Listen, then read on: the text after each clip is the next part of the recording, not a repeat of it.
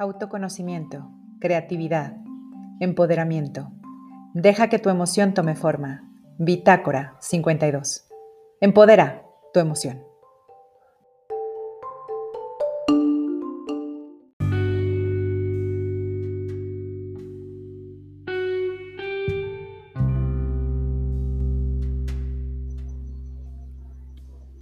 Hola gente de Bitácora 52, ¿cómo están? Bienvenidos una noche más y pues hoy tenemos a una invitada que a lo mejor ya conocen. Ella es Rosario Rojas y nos acompaña porque vamos a hablar del tema de quién nos enseña a amar.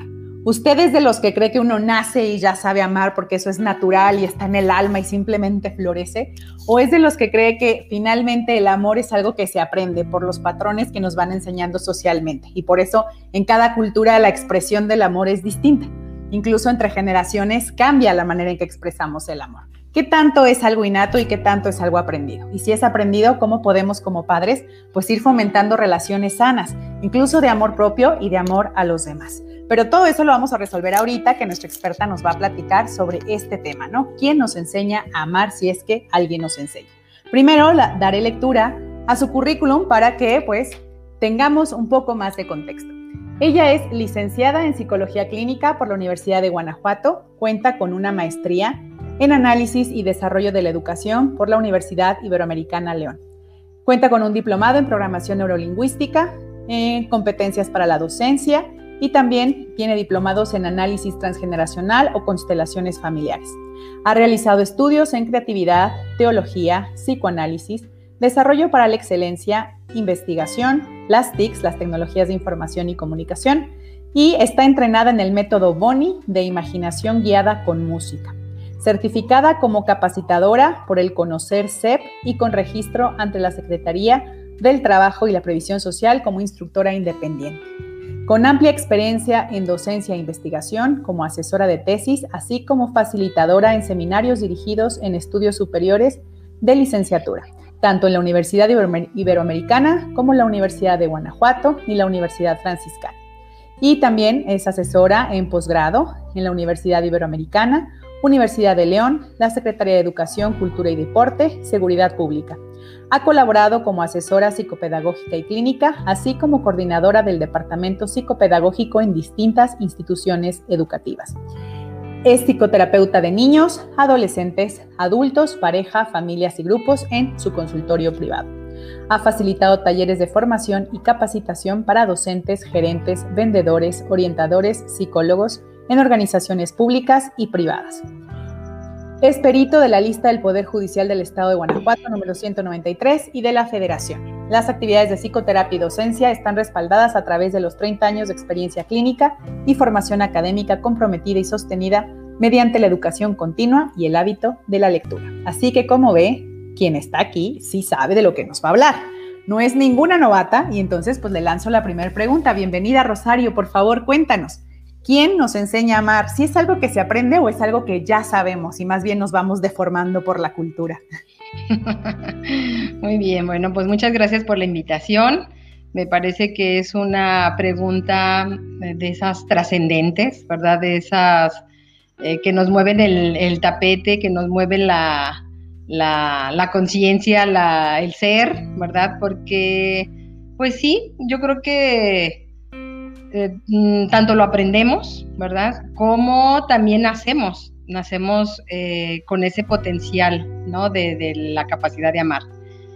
Eh, y bueno, si nos vamos por la, por la parte del aprendizaje, ¿no?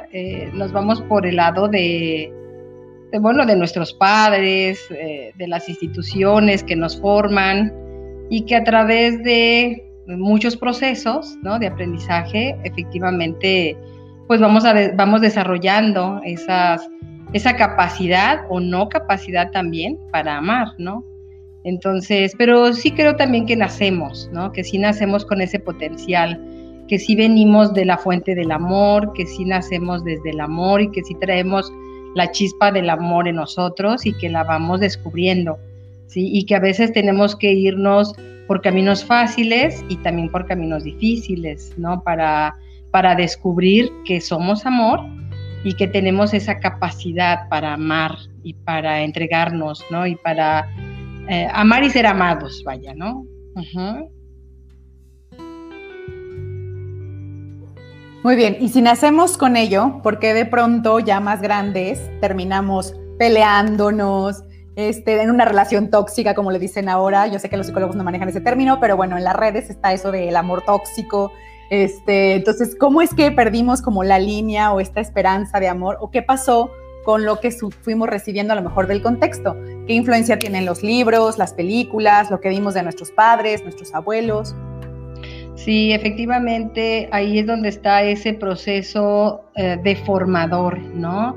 Eh, efectivamente, el ser humano nacemos dependiente de los demás. Y entonces, eh, al depender y tardar muchos años en volvernos autosuficientes, entonces dependemos de los demás y, y en ese proceso es donde pues nuestros padres, nuestros abuelos, nuestras relaciones humanas en general. Eh, esto también que dices, otros medios, ¿no? La, televisión, ahora las redes sociales, eh, los libros, las películas, ¿verdad? Nos van, eh, nos van mostrando ideales del amor, ¿no? Y entonces vamos cayendo en eso, en esas trampas donde donde justamente nos vamos alejando de nuestra esencia, ¿sí? Porque la esencia sí es amorosa. Sin embargo, nos vamos alejando porque entonces en esta necesidad de sentirnos amados, entonces estamos dispuestos a pagar a, cualquier precio. Y entonces es donde esta parte que tú dices de las relaciones tóxicas, que eh, nosotros en psicología le llamamos las, las eh, relaciones codependientes, ¿verdad? Eh, este, se va deformando precisamente esta capacidad, ¿no? Y estas relaciones amorosas, que sí las traemos, que sí nacemos con ellas, pero que las vamos malinterpretando, ¿no? Y entonces vamos cayendo en estas eh, deformaciones donde estamos dispuestos a pagar cualquier precio porque el otro me ame, porque el otro me mire, porque el otro me reconozca, ¿sí? Y a través de eso vamos haciendo una interpretación de lo que consideramos que el amor es, ¿no? Y, de lo que es sentirnos amados. Entonces entramos en estas relaciones en donde si me cela, este, es porque me quiere. Si este, me está controlando todo el día y quiere que le conteste, ¿verdad? En, los, eh, eh, en la inmediatez ahora de, de la tecnología, entonces considero que me ama, ¿no? Y entonces y bueno, estas son en las relaciones de pareja, pero hablamos en general, ¿no? Del amor. Y el amor está en las relaciones entre padres e hijos, entre hermanos, en las relaciones de amistad, también, también hay amor, también eh, este, en todas las relaciones, ¿no? Entonces, mm, ahí se va deformando, ¿no? En la manera en cómo vamos aprendiendo y se va distorsionando, porque nos venden ilusiones, nos venden, eh, este, nos venden formas eh, donde dependemos del otro, ¿no? Para, para poder sentirnos amados. ¿Y cómo podríamos entonces mantener este amor, como tú dices, que una parte es innata y una parte es, pues vamos aprendiendo a demostrar afecto de alguna forma? ¿Cómo podemos ir fomentando esto? Es decir, es algo que tendrían que hacer los padres, la escuela, es decir, estas clases que luego hay de afectividad o de civismo, no sé, o de estados emocionales, depende, cada escuela le nombra distinto. ¿Esto ayuda a entender el amor y a expresarse de manera sana? Pues bueno, son ayudas, ¿no? Eh, este tema de la inteligencia emocional es un tema relativamente reciente, ¿no? Eh, se está tomando apenas en cuenta en las escuelas y, bueno, sí ayuda, ¿no? Sí ayuda porque eh, Daniel Goleman dice que somos analfabetas emocionales, entonces no, no nos educan en, en el manejo de nuestras emociones ni en descubrir eh, quiénes somos realmente, ¿no? Entonces, sí, eh, sí ayudan, ¿no? Sin embargo, creo que un ingrediente muy importante para, para reconectarnos con el amor es la madurez, es que vayamos eh, creciendo y vayamos descubriendo poco a poco quiénes somos.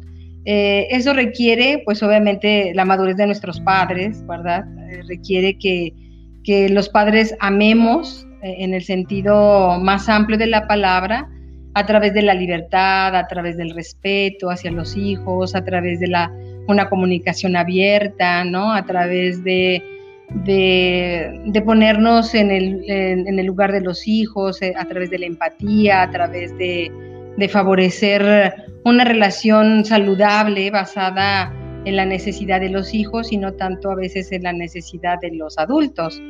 Pero bueno, eso requiere que el adulto eh, empiece, ¿no? O retome como este camino de, madurez emocional, que se pregunte hacia a, sí mismo eh, quién es, a dónde quiere ir, que se conozca, que emprenda caminos de autoconocimiento y de autoestima, de autoaceptación. Entonces, en esa medida es que van ocupándose luego eh, por querer hacer mejor el papel de papá, ¿no? O de mamá, ¿sí? Eh, entonces, claro, el camino más cercano es de, para los niños es, son los padres, obviamente, ¿no? Sin embargo, también hay muchas, eh, muchas experiencias que, que, son precisamente no, eh, vaya, que no aprendemos porque leímos un libro, sino porque sí nacen de, este, de esta esencia, ¿no? Que nos brota del corazón y que entonces Ahí es donde está el, amor genuino de los padres que quieren lo mejor para sus hijos y que muchas veces no saben cómo, ¿no? Y entonces, bueno, buscan ayuda, buscan un libro, pero que sí les brota, ¿no? Les brota esta, este deseo de hacer las cosas mejor, mejor que lo hicieron con ellos, ¿no? Eh, el amor de los abuelos es un amor también muy incondicional, muy desinteresado en general, vaya, ¿no? Eh, no podemos decir todos los abuelos ni todos los papás, pero eh, sí la experiencia de, de, los jóvenes hoy, que les podemos decir una persona significativa en tu vida, y sí son los abuelos, ¿no? Al menos uno, uno de los cuatro que tuvieron, ¿no? Entonces, eh, ese amor genuino, ese amor que se expresa con el abrazo, ese amor que se expresa con, con esa incondicionalidad de apoyo, ¿no? Por parte de los abuelos hacia los nietos, eh, esa es una experiencia, ¿no? Que, no se aprendió en ningún lado, sino que brota por la relación, ¿no? Por la relación misma. Y entonces los, eh, los niños o los adolescentes, los jóvenes más tarde, el adulto que se recuerda haber tenido un abuelo o una abuela amoroso, ¿no? Entonces ahí te vuelve, em, es un camino también de reconexión con el amor. Entonces, eh, creo que también hay muchas otras, muchos otros elementos. Yo creo que cada vez hay también mejores libros que hablan de esto. Creo que hay eh, mejores herramientas como los medios de comunicación que también están a favor de una reconfiguración ¿no? de lo que es el ser humano. Y entonces, bueno, encontramos también buenas películas donde puedes eh, este, ver un amor más, eh, más auténtico y no tan romántico, tan idealizado, tan este, codependiente, ¿no?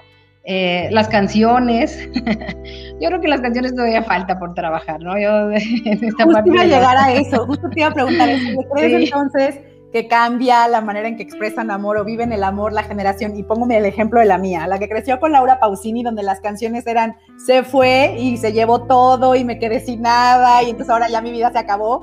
A la generación que creció con Katy Perry diciendo, pues yo me basto a mí misma y yo traigo el grito y yo soy yo y yo puedo con todos. O sea, cambia esta relación incluso de amor. Sí, yo creo que eh, esta parte de las canciones, eh, mucho... Eh, es una narrativa, ¿sí? Y la narrativa nos construye, ¿sí? La narrativa que antes era a través de los dichos populares, de los proverbios, ¿no? Eh, este, esta voz populis que era a través de lo que las abuelas eran dicharacheras, se decía, eh, y que ahora es a través mucho de las canciones, ¿sí? De las canciones. Eh, en otro tiempo también fueron las novelas, ¿sí? digo, yo sé que todavía hay una población cautiva que, este, que ve novelas, ¿verdad? Y que todavía está, eh, digamos, como en esta, en esta dinámica, pero yo sé que ahora los, jóvenes de hoy ya no es tanto. Este, la, la, yo creo que unas buenas generaciones atrás ya es más bien a través de la tecnología.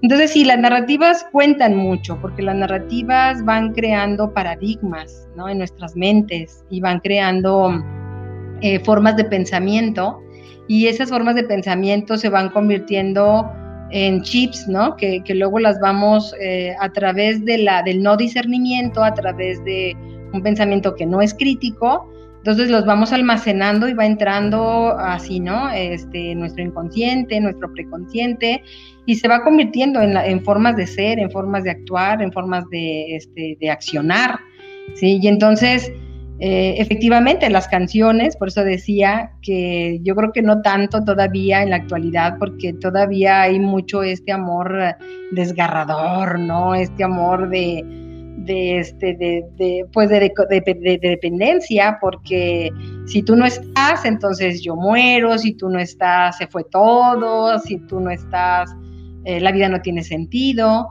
Y, como dices, bueno, luego esta, esta otra narrativa de un empoderamiento eh, que raya en la autosuficiencia, ¿no? Donde entonces borro a todos los demás y entonces desconozco, desconozco esta naturaleza humana que está afincada también en el otro, en, la, en la parte social, en la, en la parte de, lo que el otro también me aporta y que también es importante y que también se vuelve significativo, ¿no? Porque, eh, porque también necesito del otro, es, mi naturaleza psíquica, social, humana, ¿no? Entonces, eh, esta narrativa sí, también nos van desfigurando, ¿no? Este sentido de, del amor eh, y en, en todos los aspectos, ¿no? Es decir, estamos hablando de un amor en general, no exclusivamente la pareja, aunque sí estas narrativas están muy enfocadas a, ese amor romántico de la pareja,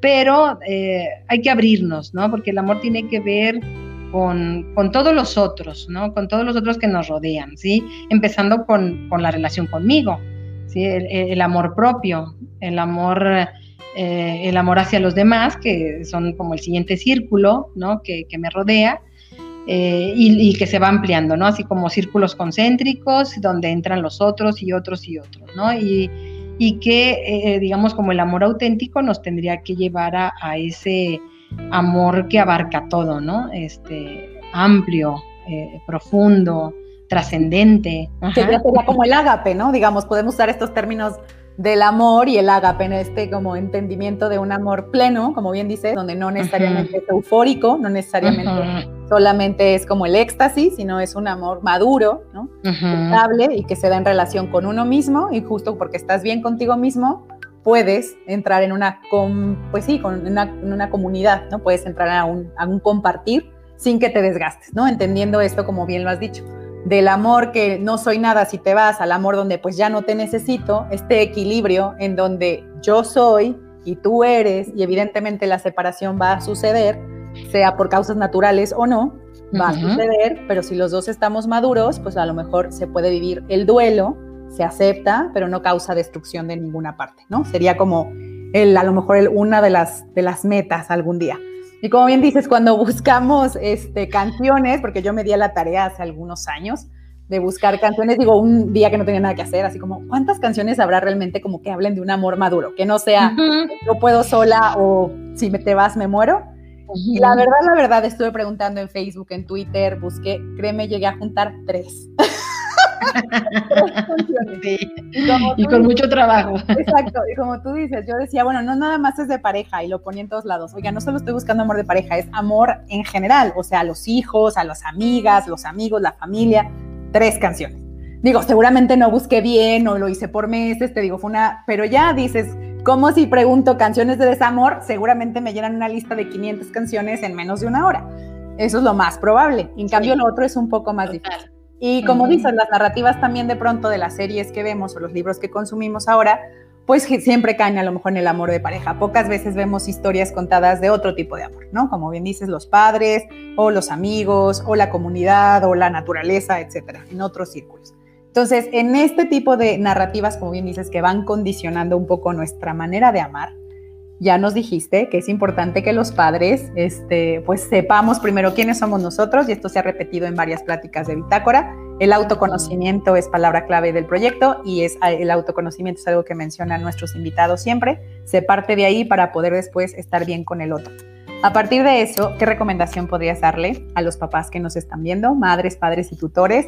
¿Qué recomendación para irse conociendo, para ir buscando a lo mejor señales en su familia de que hay algo que se debe trabajar o fomentar, ¿no? Como bien decías, las relaciones maduras van a buscar la libertad, van a buscar el diálogo, van a buscar nos podrías dar como ejemplos cotidianos, porque suena bien padre así en lo abstracto, pero, así como, a ver, una mamá podría todos los días buscar el diálogo así, o los papás en esta situación podrían demostrar libertad así, ¿no? ¿Podrías ayudarnos, por favor?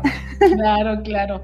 Sí, eh, yo creo que tanto para los padres como para todos los que se, se dedican a educar, ¿no? Los educadores de, niños pequeños, de adolescentes, de los niños escolares, los que van a preescolar, primaria, secundaria, preparatoria.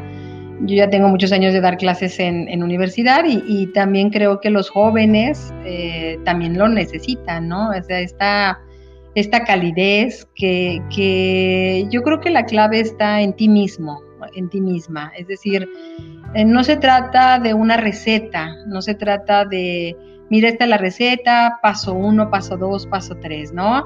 Mira a tu hijo, míralo a los ojos, dile que abrázalo, bésalo.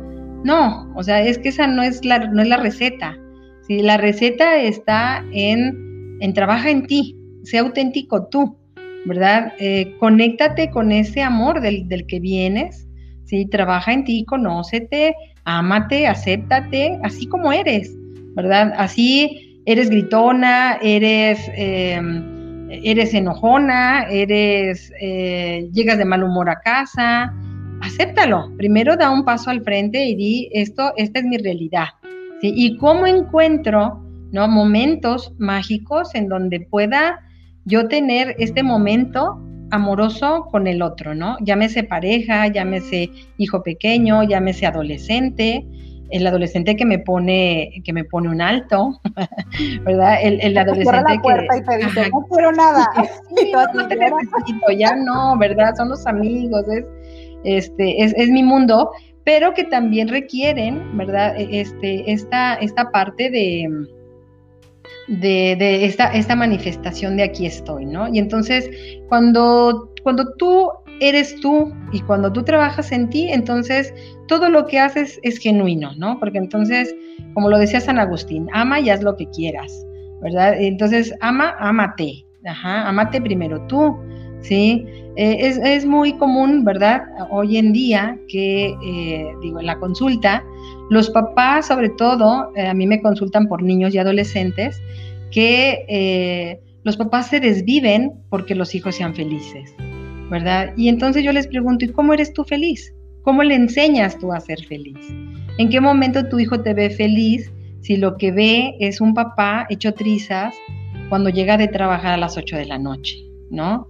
O llega a las 9 o llega a las 7, pero llega porque llega tronadísimo, cansadísimo, y lo único que quiere es llegar a tirarse, ver la tele y dormir para el día siguiente, ¿no? Entonces, eh, esos aspectos son súper importantes, ¿sí? ¿Cómo le muestras a tu hijo, ¿sí? Que existe el amor, ¿sí? Entonces, si lo, si lo miras con amor, él va a reconocer el amor, ¿no? Entonces, no, no, basta con que lo veas, míralo con amor, ¿sí? Míralo desde, desde el fondo de tu corazón, ¿sí?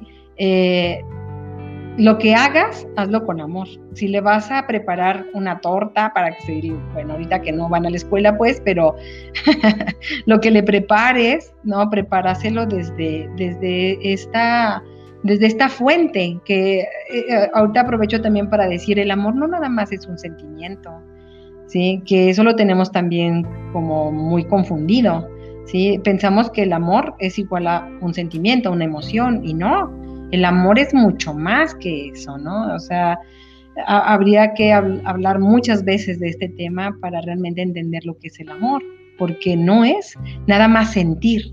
Sí, es muy clásico decir, es que yo siento que lo quiero mucho, sí, es que yo lo amo, sí, pero entonces ahí lo traducen en una emoción, sí, en un sentimiento, ¿verdad? Y el amor no nada más es un sentimiento, sí, es una fuente inagotable que te hace tener paciencia, que te hace levantarte en la mañana, aunque estés cansada, aunque estés eh, preocupada, aunque estés eh, atareada, ¿no? Y que tienes ese momento para decir, esto que voy a hacer lo hago pues porque me interesa el otro, porque eh, porque es lo más importante para mí, porque es mi prioridad, porque, ¿no? porque en mi escala de importancia esa persona o esas personas son importantes, ¿no? Entonces, hazlo desde ahí, ¿verdad? Desde, desde la conciencia de, de, este, de, de, esto que brota, vaya, ¿no? Que, que, es lo amoroso, ¿sí? Y entonces, si lo vas a mirar, míralo con amor, ajá. Eh, míralo con importancia, míralo con el deseo de que, de que esté mejor, ¿sí? de, que, de que lo haga lo mejor que pueda, ¿sí? lo estás viendo desde su ser, desde su potencialidad y no nada más desde lo que tú necesitas, ¿no? desde, desde lo que para ti el, el, deber ser. ¿sí? Es que también, por ejemplo, es muy común que las personas te digan, pues, ¿cómo no lo voy a querer? Es, es mi papá, no, ¿cómo no lo voy a querer? Es, ¿Cómo no la voy a querer? Es mi mamá. A ver, no, no, no, no, no. O sea, el vínculo de, de consanguíneo no te obliga a amar a alguien. ¿Sí? El amor nace y, se desarrolla a partir del vínculo y de, y de, este, y de la relación que se va estableciendo, ¿no? Y de lo que vamos haciendo el uno por el otro, ¿sí? No es como, no es obligatorio, pues, ¿sí? No es una obligación, no es un deber, y entonces, todo esta, todas estas creencias las tenemos que desechar, ¿sí? Nos tenemos que reeducar o nos tenemos que replantear, ¿verdad? ¿Qué es el amor? ¿Sí? Conectarnos con él para poderlo vivir, Y para poderlo, para podernos relacionar desde ahí, ¿no? Entonces, ahí, es ahí donde, eh, este, entonces, e, ese amor que es amar sin límite, amar incondicionalmente, amar desde la paciencia, desde el respeto, ¿no? Y no desde el ego, ¿no? No desde lo que yo necesito, ¿sí? No desde, pues, para que se vea bien o porque, ¿qué van a pensar los demás, ¿no? Este, yo te debo de querer porque eres mi hija, o yo te debo de querer porque eres mi mamá, o porque esto, ¿no? Entonces, eso, ¿no? Yo creo que el camino está en nosotros ¿sí? En que si tú trabajas en ti y tú te descubres y te amas a ti, te aceptas a ti, entonces eh, brotará de ti cualquier cosa, incluso hasta el regaño será un regaño amoroso, ¿no? Por así decirlo. ¿sí? Entonces, bueno, te estoy hablando y te estoy llamando la atención y te estoy eh, diciendo lo que siento, a lo mejor desde el enojo, ¿verdad? Como pareja o como mamá de un adolescente y que te puedo decir estoy muy enojada pero bueno, te lo estoy diciendo porque me, porque me ocupo de ti, ¿sí? Porque me importas, ¿sí?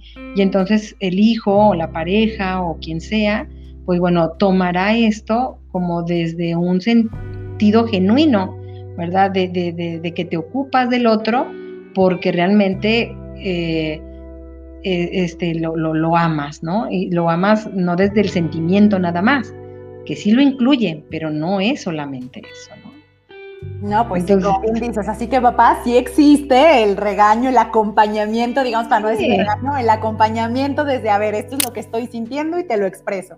Y luego toca que el otro también exprese lo que siente, porque también los hijos también te dicen, a ver, yo estoy enojado contigo, papá, y es por esto. entonces, ¿no? esta, esta convivencia de diálogo. Te voy a leer un poco de los comentarios que nos están llegando, porque hay mucha gente conectada. Y bueno, por aquí María Hernández dice, saludos Rosario, felicidades Julia. Por acá Roberto Rojas Mata dice, yo te amo, bellísima hermana, y corazoncitos en los emoticones. Por acá, el New Ede Rojas nos dice saludos, bendiciones para ambas. Por acá Adriana Varela dice, Rosario Rojas, desde las distintas generaciones, ¿cómo defines el amor de familia en las familias de los años 60, 80, 2000 y las familias del 2020? ¿Cómo han vivido y vivimos el amor como familias? Ándale, no, bueno, esto es una tesis, pero bueno, algo, que quieras contestar. Sí, yo creo que el, amor en las familias es un amor que tenemos que, eh, que desmenuzar, ¿verdad? Porque tenemos que partir de la realidad de la familia, ¿sí? Y efectivamente lo que dice Adriana eh, tiene que ver con los modelos que han ido cambiando, ¿verdad? En las, en las familias. Entonces, obviamente el modelo familiar de los 60, de los 70, de los 80, pues para nada es eh, igual a, la, ¿no? a después de los 80 para acá, ¿no? Los 90 2000 y para acá eh, ha cambiado mucho las configuraciones familiares, aunque siempre ha habido de todo, digamos. Sin embargo, también el concepto de familia, lo que consideraba familia, incluso lo que la ley consideraba familia, ¿no? Y lo que leíamos eh, este, de lo que eran las familias en, la sociología, en la psicología, en muchos, eh, digamos ya desde la ciencia, pues ha cambiado eso radicalmente, ¿no? Entonces, hoy hablamos de configuraciones familiares muy distintas a las de esos años 60, 70, ¿no? 80. Y eh, efectivamente, así como muy breve el recorrido, pero sí podríamos decir que lo que se consideraba el respeto en las familias en esos años anteriores, ¿no? De los 60, 70, pues estaba mucho fincada en una autoridad autoritaria, ¿verdad? Donde el amor al padre o el respeto al padre estaba más desde el miedo, ¿verdad? Desde la autoridad, desde este, el patriarcado o el matriarcado también, pero mucho eh, en una relación totalmente vertical, ¿no? Es decir, la autoridad del padre, de la madre, de los abuelos, ¿no? Y, este, y los hijos que, bueno, se ceñían pues a esta, a esta autoridad, ¿no? Y, y, este, y, era un amor entendido, un respeto entendido desde esa autoridad, ¿verdad? Pero una autoridad basada mucho en el poder, en el dominio, ¿sí? Digo, obviamente no es todo, no todas las familias, repetimos, ¿no? No estamos generalizando, ¿sí? También igual hubo familias amorosas, sin duda, ¿no? Pero digamos en general ese era el modelo, ¿sí? Después cambió con la llegada de la pedagogía, de la psicología infantil, eh, el, este, el proceso educativo centrado en en el, en el alumno, en el niño, el humanismo, ¿verdad? Llegó y entonces, bueno, vino a cambiar gradualmente un poco este, este concepto, ¿sí? Y también, bueno, las familias se fueron abriendo y empezó a haber los altos índices de divorcio, eh, este, el control de la natalidad, en fin, ¿no? como todo este proceso vino a hacer un cambio en la familia, ¿no? Entonces, eh, luego entró la crisis de, de, la, de la autoridad, ¿verdad? De la autoridad y entonces eh, los papás que se hacían amigos o que se han venido haciendo amigos de los hijos y entonces se perdía un poco esta relación jerárquica, vertical y se empezó a hacer horizontal, Y creo que todavía tenemos de todo, ¿no? O sea, tenemos vestigios de, esta autoridad centrada en, en la verticalidad, como también tenemos mucho, que ahora ya prolifera más, ¿no? Esta autoridad este, muy horizontal y donde casi casi les pedimos permiso a los hijos de todo, ¿no? sí, y entonces, bueno, efectivamente, eh, como las configuraciones familiares han cambiado, entonces también las relaciones amorosas han cambiado, ¿no? Es decir, la manera de expresión, de comunicación, sí, antes les hablábamos de usted a los papás, ¿no? Hoy ya es una relación más, este, igualitaria, también en términos narrativos, ¿no?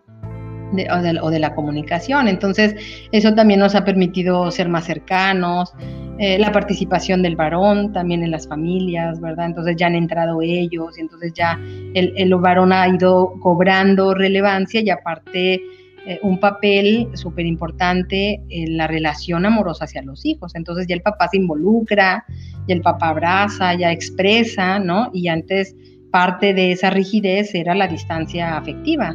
Entonces era un papá que no abrazaba, que no decía te quiero, ¿no? Entonces hoy sí, este, digamos como de los noventas o un poquito antes para acá, este, ya entra este papá que se acerca, que, que, este, que abraza, que besa, que sí expresa emociones, ¿no? A los hijos, eh, que ahora, dicho sea de paso, también eh, pelean las custodias de los hijos, ¿no? Eh, y muchos en un afán, este, en un afán de, de, veras mm, acercarse, pues, ¿no? De hacerse cargo, pues, verdaderamente de los hijos, ¿no? Entonces, también me ha tocado ver papás muy cercanos y que en lucha de guerra en los eh, juzgados, pues, bueno, van a, pedir la custodia de sus hijos, ¿no? Y, hay papás que las ganan, sí, afortunadamente también, ¿no? Entonces, este, tenemos como toda esta variedad, ¿no? Y que hoy en día, pues sí, es como muy relevante seguirnos preguntando, porque el ser humano cada vez estamos cambiando más rápidamente, ¿no? Entonces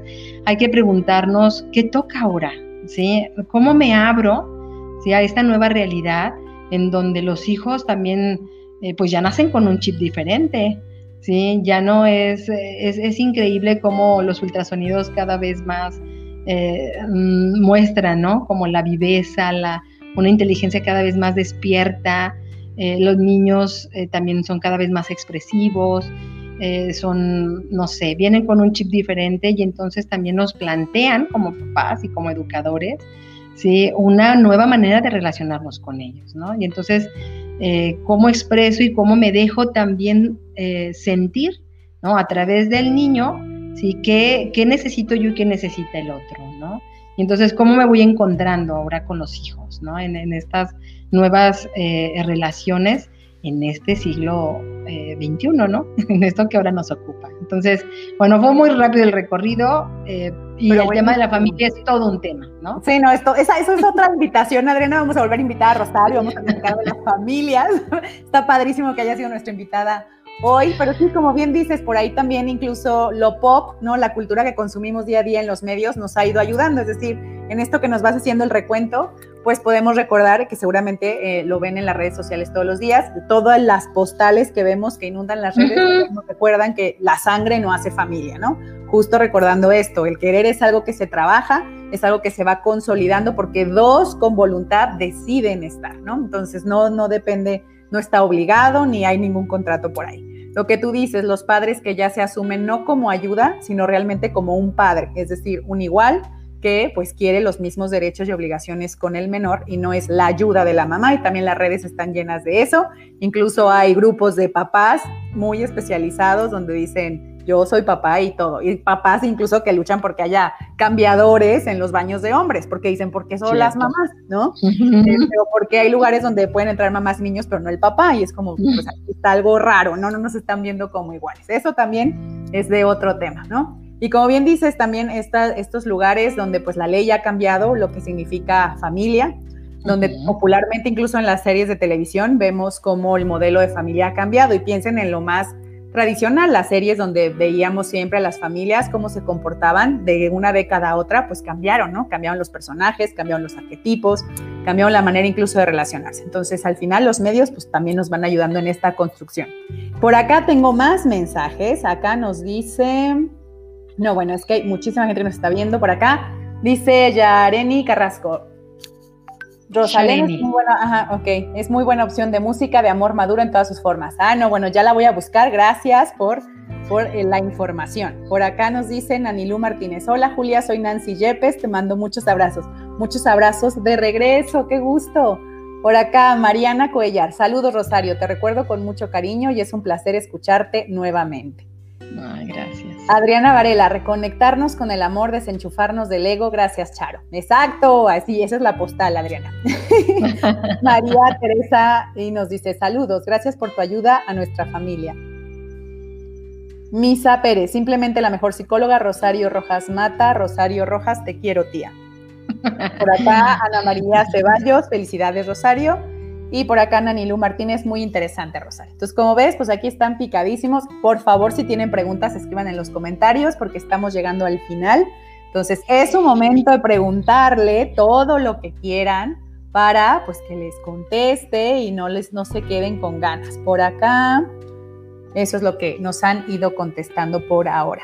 Entonces, bueno, Rosario, pues ha sido un placer tenerte en Bitácora, ha sido un placer que nos hayas hecho este recuento de la familia y como pues empezamos con el tema, ¿no? Si el amor es algo que se puede educar o es algo con el que nacemos. Y ya tú nos fuiste diciendo que al final es una construcción de ambas situaciones, ¿no? Lo que traemos más lo que socialmente vamos aprendiendo. Entonces, muchísimas gracias por habernos acompañado. Por aquí Marisela Rangel nos dice, súper interesante, muchas felicidades. Entonces, como saben, pues Rosario ahorita si puede nos va a dar sus redes sociales para que la busquen, porque como ya lo mencioné al principio, es psicoterapeuta. Y bueno, si algunos aquí dijeron, ya, ya estuvo, ya me vi en el consultorio con ella, pues ahí está, seguramente les podrá asesorar, será una gran compañía en este viaje que siempre Bitácora les va a decir, el viaje es tuyo, nosotros siempre vamos a promover el autoconocimiento a través de la creatividad y la terapia. Entonces, el viaje es tuyo, pero siempre hay grandes, grandes compañeros de este viaje y pues esos son los psicólogos, así los psicoterapeutas. Entonces, por aquí tenemos a otro que nos dice, felicidades, por acá, Roberto Rojas también dice felicidades. Y luego dice, Coco Rojas, ya saqué mi cita, muy bien.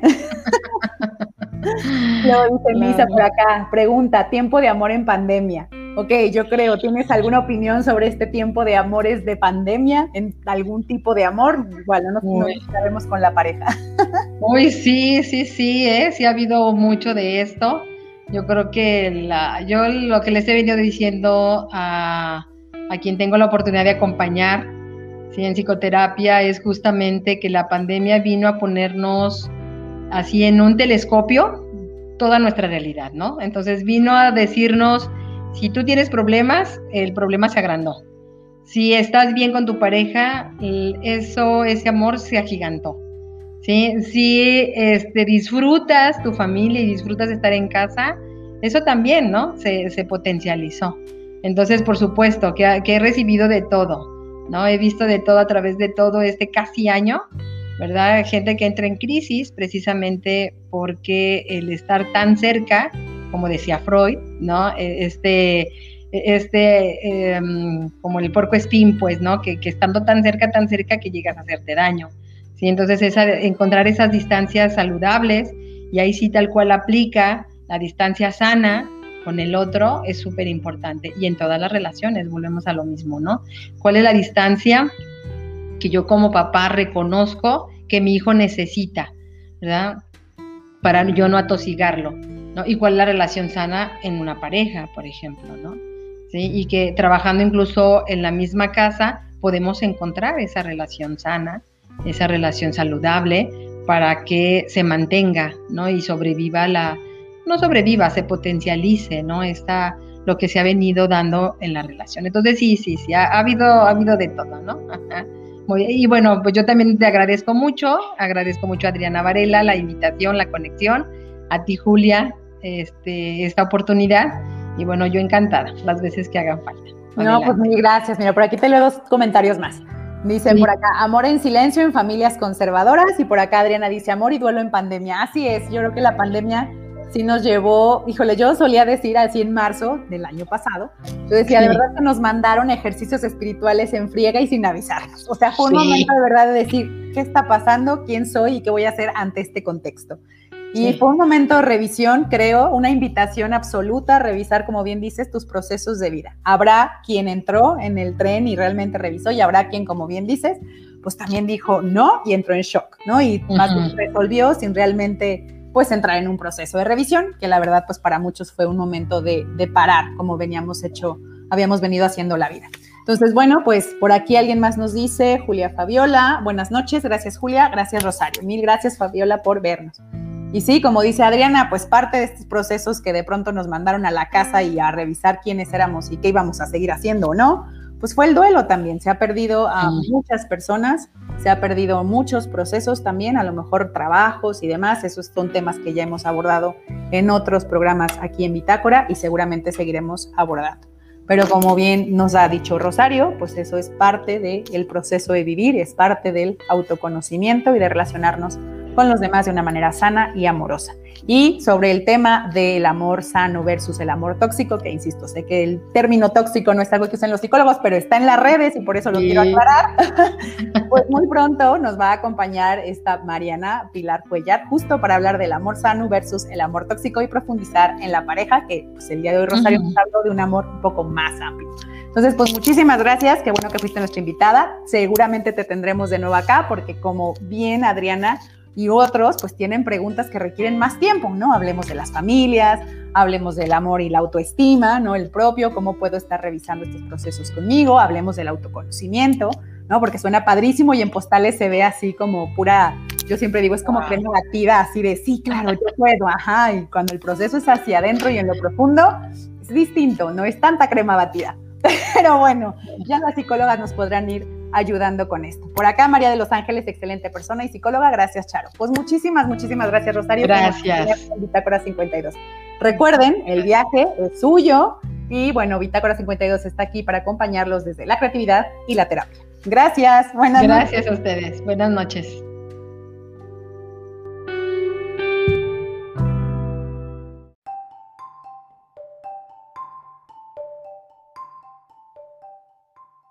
Autoconocimiento, creatividad, empoderamiento. Deja que tu emoción tome forma. Bitácora 52. Empodera tu emoción.